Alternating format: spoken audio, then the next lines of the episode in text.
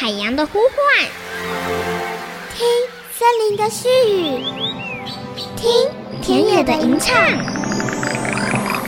听见这座岛屿的声音，说出和岛屿对话的故事。岛屿共生，倾听台湾。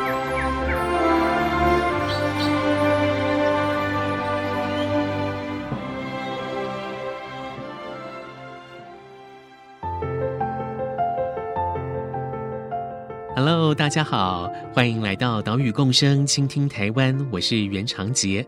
我们的节目在 IC 之音 FM 九七点五播出，每个礼拜三上午七点半首播，礼拜六上午八点重播。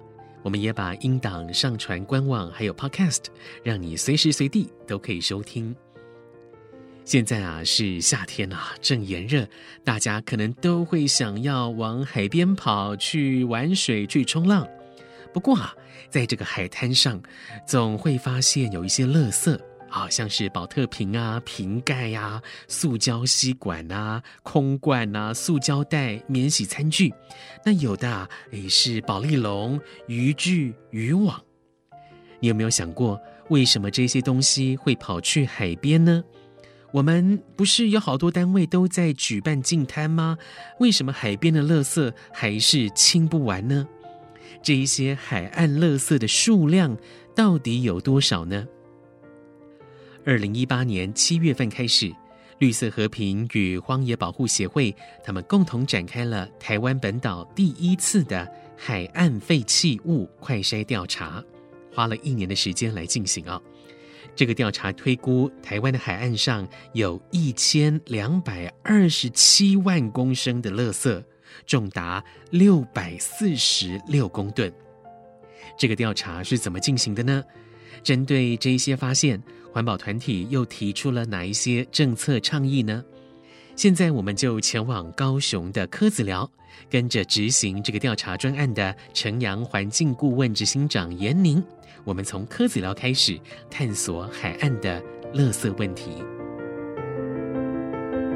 本列车即将抵达终点站左营站。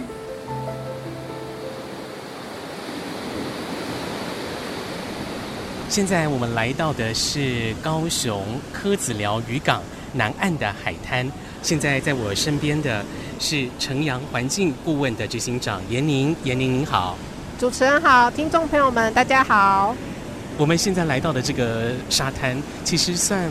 蛮典型的西部海岸的风光嘛，因为今天浪很大的关系哦，所以大家可以听到这个海浪声哦，真的是波涛汹涌的感觉。而我们刚刚走过来，散步了大概有超过一百多公尺的沙滩，我们看到了好多不同类型的垃圾，像是塑胶瓶罐，还有一些渔业的废弃物哈，渔网。甚至还有一些很奇怪的东西哦，像是马桶盖啦、小孩三轮车的轮子啦，还有一些像是通乐的那个罐子哦，空罐哦，数量还不少。其实之前我们在二零一八年到二零一九年的时候，就有做过全台湾的这个海岸快筛的调查，嗯、那就发现说，其实台湾海边的垃圾其实主要有几个种类，嗯、那一个大类主要是生活相关的。垃圾，比方说手摇杯啊，那个保特瓶，或者是免洗餐具、吸管这些。那还有一些可能是像刚刚主持人提到的日用品的东西，比方说洗发精、沐浴乳，或是家里通马桶的啊，家里的马桶盖，它可能都会跑到海边来。那另一个种类呢，可能就是渔业或是船舶相关的这个垃圾。那比如说我们今天在海边有看到的渔网啊，废弃的渔网。那或者是保利龙，那或者是一些船上用的，比方说像机油啊，或者是金属防锈的一些油漆等等，这些都是船上经常使用的东西。那其实都会在海边发现这些东西的踪迹。刚刚也看到了，像是会运用在科棚上面的这个标示用的旗帜，这个也算是渔业的废弃物了。对，尤其在台湾的西南沿海，因为养科是我们蛮重要的一个养殖渔业哦。所以像是科鹏啊，或者是科鹏用的保利龙，或者是像刚刚我们看到标示科鹏的这个竹子跟上面的旗旗帜，其实都是还蛮常见的这个废弃物的种类。是，而且我发现渔业的废弃物，它的体积，一个废弃的渔网体积就抵啊十几二十个塑胶保特瓶了。对，有的时候我们发现这个渔网啊，在海边它常常会纠缠，整个纠结在一起。对。所以有时候一大坨的渔网，它可能就是两三袋的这个黑色大垃圾袋。哇。那换算起来，可能就是两三百个这个保特瓶的大小，所以它的这个体积真的非常的惊人。嗯。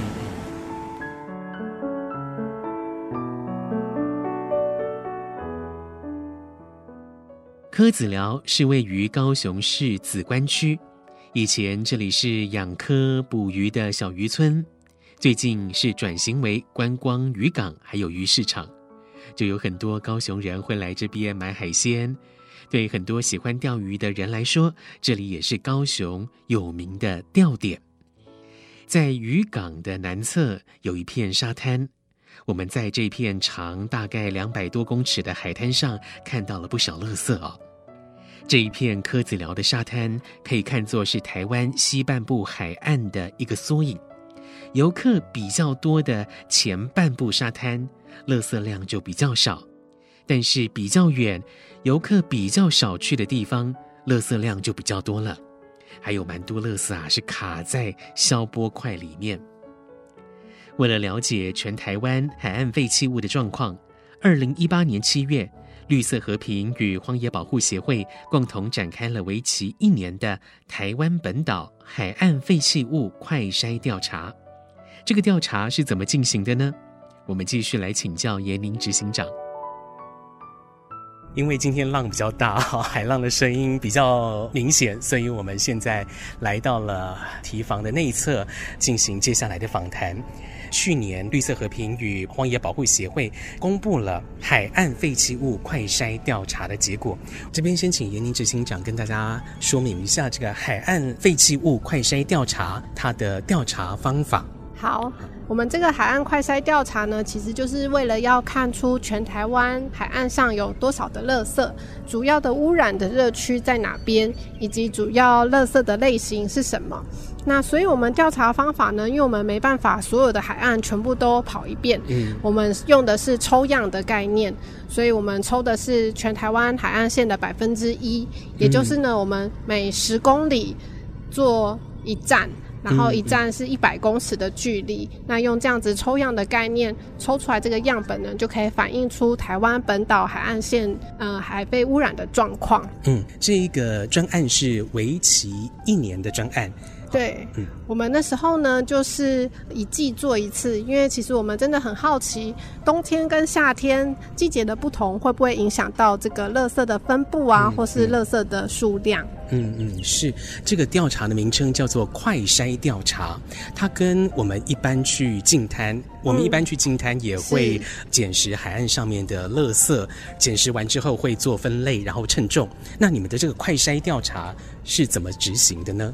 嗯，很多人其实都有这个疑问哦。那快筛跟净滩最大的不同呢，就是我们快筛没有捡垃圾，那净滩会把海岸上的垃圾捡起来。那我们快筛用的方式呢，是我们记录这个垃圾的体积。那其实海岸上的垃圾，其实你可以记录的资讯很多，包括重量啊，或是件数，或是体积。嗯嗯嗯、可是重量跟件数，其实你都必须一个一个去把它数完，你才有办法知道多少。嗯嗯、那只有体积呢，是可以你光用眼睛。经过训练以后，你的眼睛就可以把这些垃圾的体积转换成蛮精确的估算出来它的体积的量有多少。嗯。那我们的方法，我们用的单位呢，就是台湾人大部分都很熟悉的黑色大垃圾袋的这个大小。所以我们在一个海岸上，我们看完了这个垃圾，我们就会估算说，哦，这个海岸线大概有十五袋垃圾。那我们就这样一个一个海岸线，把上面的这些垃圾的袋数全部加起来。嗯。嗯，然后这就是我们调查的方法。净滩活动大部分是选在方便抵达的地点，但是这个海岸废弃物快筛调查采用的是统计学里面等距抽样的概念，把台湾本岛一千两百一十公里长的海岸线每十公里设定一个观测站，所以总共有一百二十一个观测站。每一个观测站都划设了一百公尺的海岸线作为固定样区，调查员就每三个月一次到现场来记录样区里面的废弃物体积。在体积的计算上，是以诶市面上常见的黑色大垃圾袋九分满为体积的单位。这个黑色大垃圾袋是九十公升大。九分满呢，就大约是八十公升。不过问题来喽，这个研究当中有四十九位调查员，每一位调查员观测估计的垃圾体积可能会有一些误差，像是我估计的垃圾体积可能是两公升，诶，别人估计可能是三公升、四公升，究竟要怎么减少这个观测的误差呢？这个问题其实很多人，包括我的同事也都会说：“ 哎，用眼睛嘛，对不对？用眼睛会准吗？我看的跟你看的又不一样。啊、这样子你怎么说你是一个科学的调查？嗯、那其实很多人都会有这样的疑问哦。那我们对我们所有的调查员在出发之前，我们都会。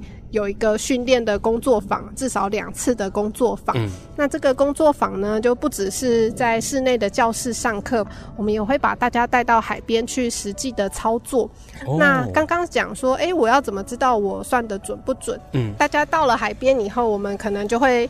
呃，划定一段范围，然后让大家来估算说，哎，你看看这边有几袋垃圾。那一开始当然会大家各说各话，我说两袋，他说三袋，有人说十五袋，嗯，会相差的很多。校正的方法呢，就是让大家实际上把它捡起来。捡到垃圾袋里面看是多少，哦、这样练习了三四次以后，因为大家不想要再继续待在海边晒太阳，所以就会变得很准。OK，好，所以调查员在进行这些调查之前，都要经过两次的训练。对，嗯、尤其我们那时候是做四季的调查，嗯、我们做完两季的调查以后，我们又再安排一个回训，哦，又再安排一个重新训练。嗯、对，因为我们怕大家的那个齿可能经过一段时间齿可能会歪掉，所以我们要帮大家重新做一个校正的工作。嗯、除了训练之外，在整个调查当中，还有用其他的方法来进行校准吗？对，没错。那我们每一站都会请调查员在现场做不同角度的拍照。嗯，那拍完的这些照片呢，我们会有两个计划主持人，我们会把所有的照片都看过一次。所以，当你估算的这个代数，如果我们看这个照片是相差太大的话，嗯、这几个样站我们就会重做，或是我们就会了解，哎、嗯，你是。漏估了什么，或是高估了什么，然后让这个调查员下一次的时候再去做调整。是，所以有一个这样子检核的机制。透过了调查员的工作方、其中回讯，还有照片双重确认，这个海岸废弃物快筛调查用了这些方法来减少研究当中调查员的观测误差。究竟这个调查告诉了我们什么结果呢？台湾的海岸线上面到底有多少垃圾呢？还有，我们印象中台湾西部的海岸，诶，垃圾量是比东部海岸多，这个印象是正确的吗？我们等一下广告回来，继续请教城阳环境顾问的严宁执行长。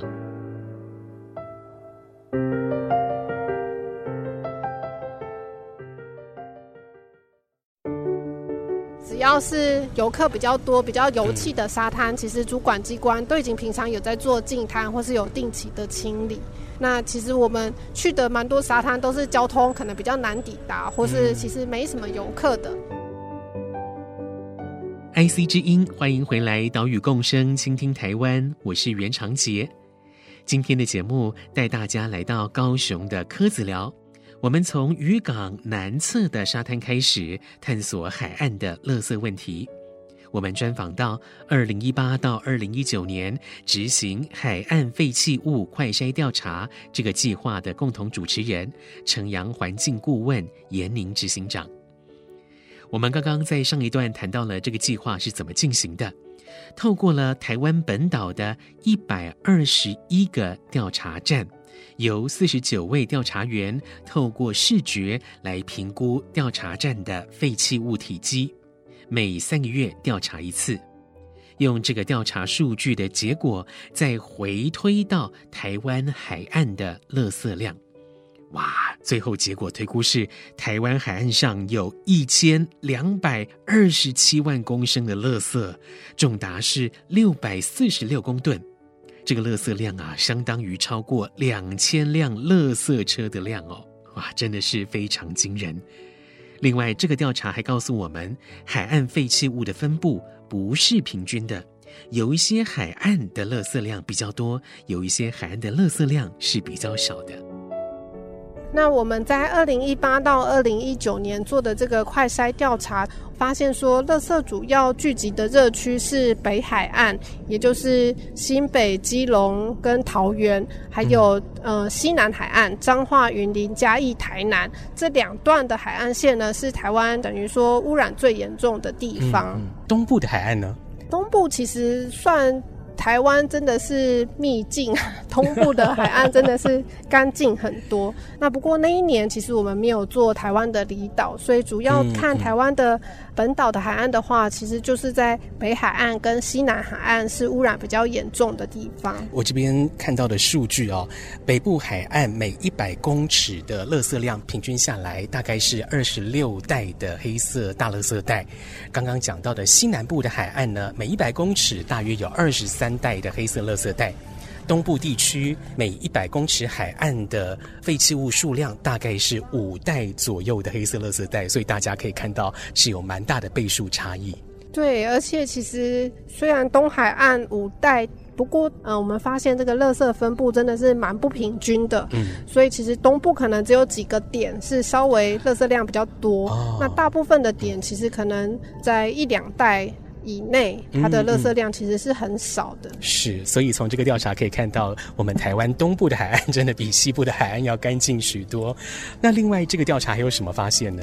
另外呢，就像刚刚我所提到的，我们发现这个海岸垃圾的分布是很不平均的。嗯，那我们去年就发现，将近百分之六十的这个海洋垃圾，其实只集中在百分之十的海岸上面。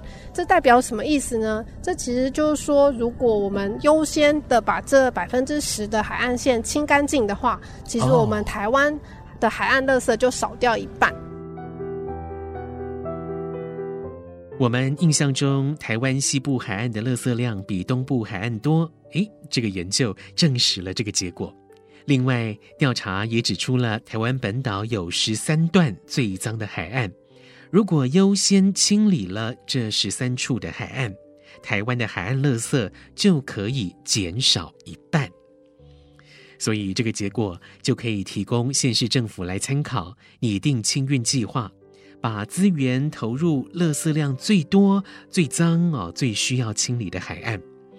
针对这些研究结果，绿色和平与荒野保护协会也提出，政府应该要制定一套治理海洋废弃物污染的法规，并且依照这个母法来订定海废污染管制标准。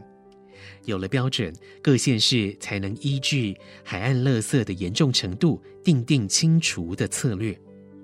不过，诶，我们现在已经有海岸污染防治法，还有废弃物清理法这两个法案呢，难道还不够吗？是我们有这个海洋污染防治法。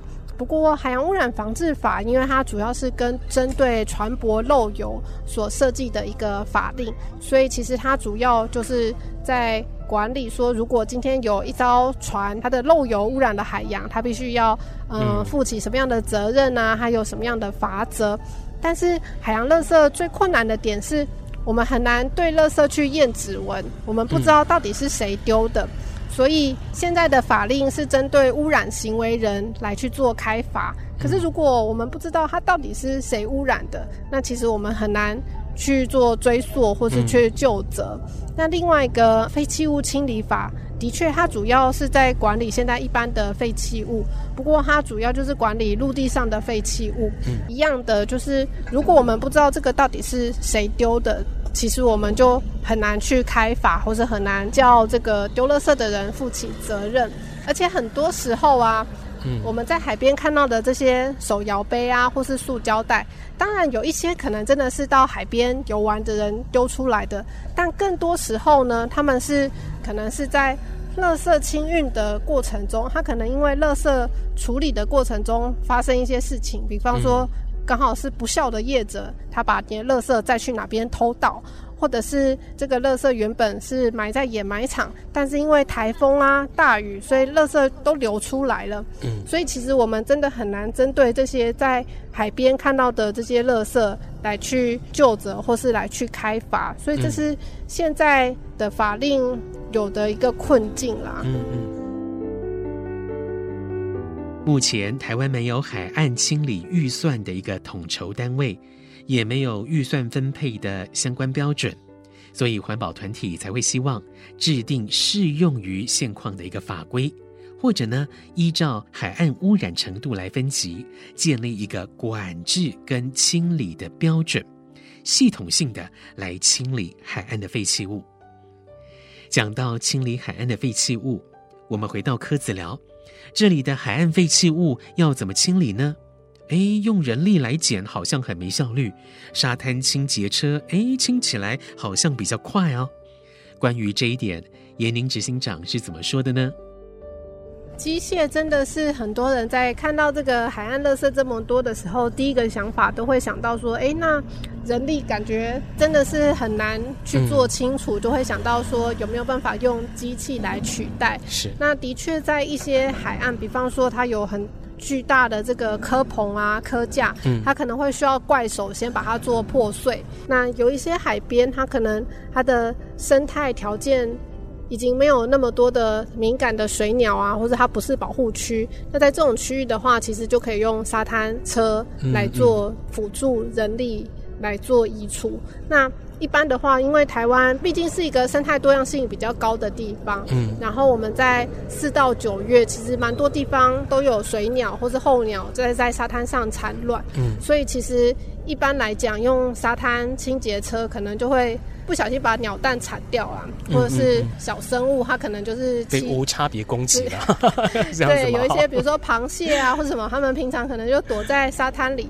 那你用这个沙滩车一搅，它们可能全部都会把它们搅碎了。嗯。但是如果有一些沙滩，它可能本来就已经已经没有什么生态了，嗯，那你用机器去辅助人力，这个是可以的。嗯，嗯。不过一般我们其实都还是建议用人力的方式去做移除啊，尤其现在很多企业啊、社区或是学校有在净滩，那结合民间的力量去做清除，其实也是未尝不可。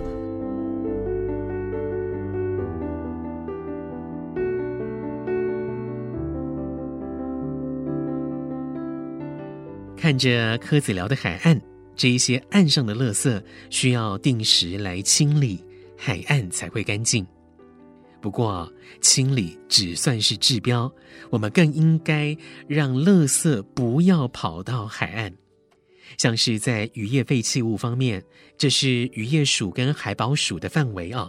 那么，我们是不是可以针对这些渔业的废弃物，加强渔网、渔具的回收呢？另外，像是环保署也在推动减塑措施，我们身为消费者，是不是也可以在生活当中来减少使用一次性的塑胶产品呢？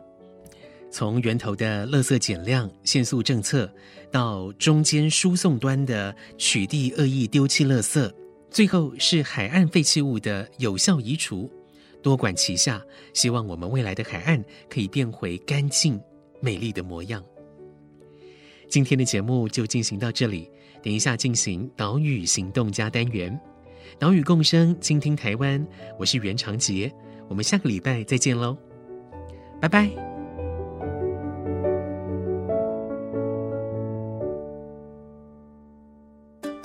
岛屿行动家，我是晨阳环境顾问执行长颜宁，我们的海洋正被海洋垃圾所吞噬，我想要邀请大家。买饮料的时候带自己的环保杯。如果你是在公司、企业开会的时候，不要用瓶装水。行有余力的话呢，大家一起去净滩，或是你到海边玩的时候，顺便带一包海岸上的垃圾走，一起保护我们美丽的海洋。本节目由伟创人文基金会赞助播出。伟创人文基金会秉持永续的经营承诺，邀请您一同为这片土地发声，促进人与自然的平衡与和谐。